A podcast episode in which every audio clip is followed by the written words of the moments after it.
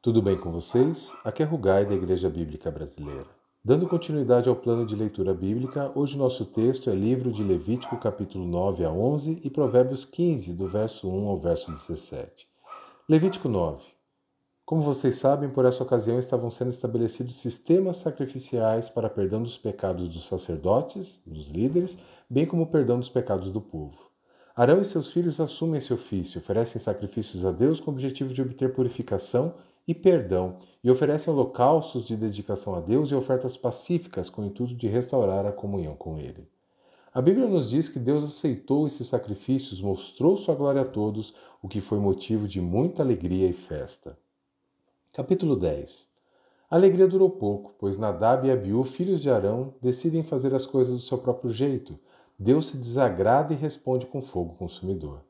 Não sabemos o que fizeram exatamente, mas uma das alternativas é que estavam alcoolizados, não respeitaram os padrões de reverência ao Senhor em seus ministérios. Com isso são fulminados e vem tristeza sobre todos. Levítico 10, 10 e 11 diz assim: Façam distinção entre o que é santo e o que é comum, entre o que é impuro e o que é puro, e ensine aos israelitas todos os decretos que o Senhor lhes deu por meio de Moisés. Capítulo 11 Aqui existem princípios do que era puro e do que não era puro em termos de dieta e higiene, regras que tinham sido estabelecidas por Deus visando a segurança e saúde do povo. Em outras palavras, leis que preveniam a contaminação de alimentos e água. Consta de uma lista de animais terrestres, aquáticos e voadores, o que poderia e o que não poderia servir de alimento. Provérbios 15, 1 a 17. Nesse provérbio, um dos destaques é a língua, o quão importante é saber usá-la adequadamente. O que falamos e como falamos faz toda a diferença nas nossas vidas e na vida das pessoas ao nosso redor. Vejam esses versos 1, 2 e 4. A resposta gentil desvia o furor, mas a palavra ríspida desperta a ira. A língua dos sábios torna atraente o conhecimento, mas a boca dos tolos despeja insensatez.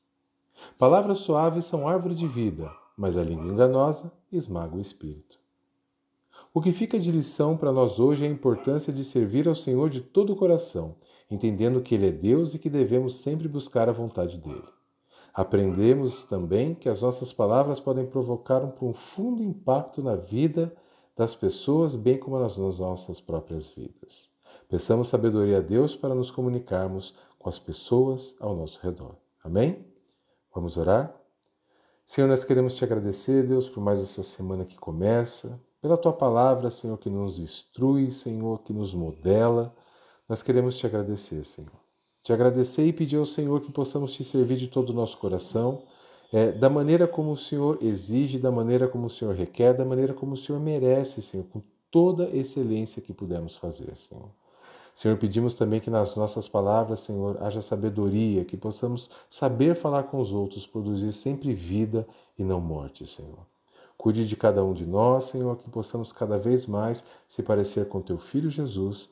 É o que te pedimos, em nome de Jesus. Amém. Uma semana abençoada para todos vocês. Forte abraço.